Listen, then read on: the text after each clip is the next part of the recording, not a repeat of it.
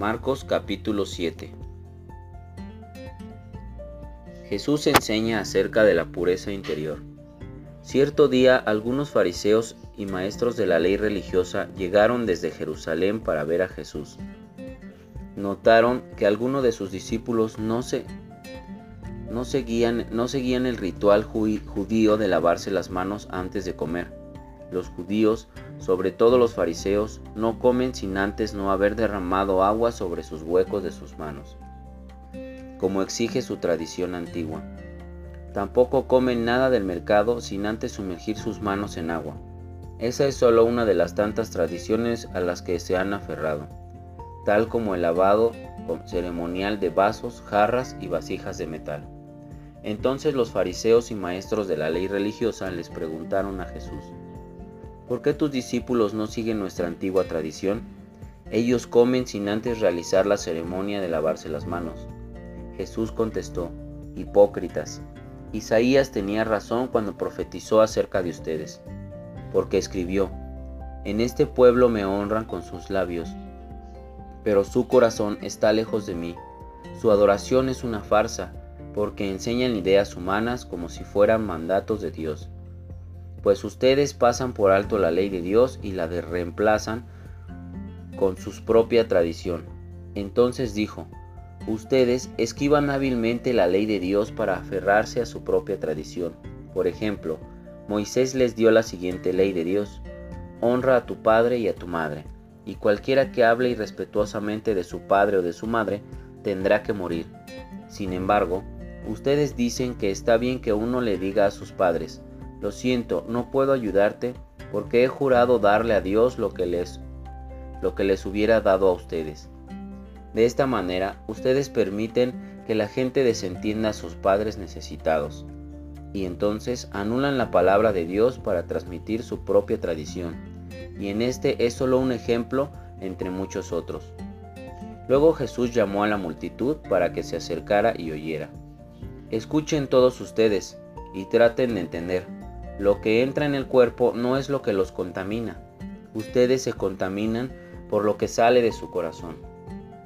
Luego Jesús entró en una casa para alejarse de la multitud, y sus discípulos le preguntaron, ¿qué quiso decir con la parábola que acaba de emplear? ¿Ustedes tampoco entendieron? preguntó. Solo se dan cuenta de que la comida que se introduce en el cuerpo no puede contaminarlos la comida no entra en su corazón, solo pasa a través del estómago y luego termina en la cloaca.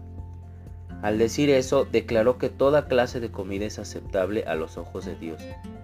Entonces agregó, es lo que sale de su interior lo que los contamina, pues de adentro, del corazón de la persona, salen malos pensamientos, la inmoralidad sexual, el robo, el asesinato, el adulterio, la avaricia, la perversidad, el engaño y los deseos sensuales, la envidia, la calumnia, el orgullo y la, necedad.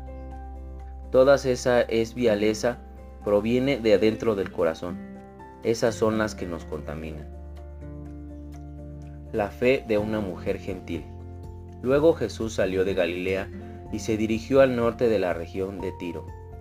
No quería que nadie supiera en qué casa se hospedaba, pero no pudo ocultarlo Enseguida una mujer que había oído de él se acercó y cayó a sus pies. Su hijita estaba poseída por un espíritu maligno, y ella le suplicó que expulsara al demonio de su hija.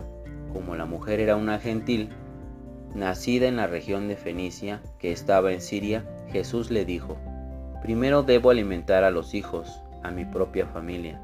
Los judíos no están bien tomar la comida de los hijos y arrojársela a los perros.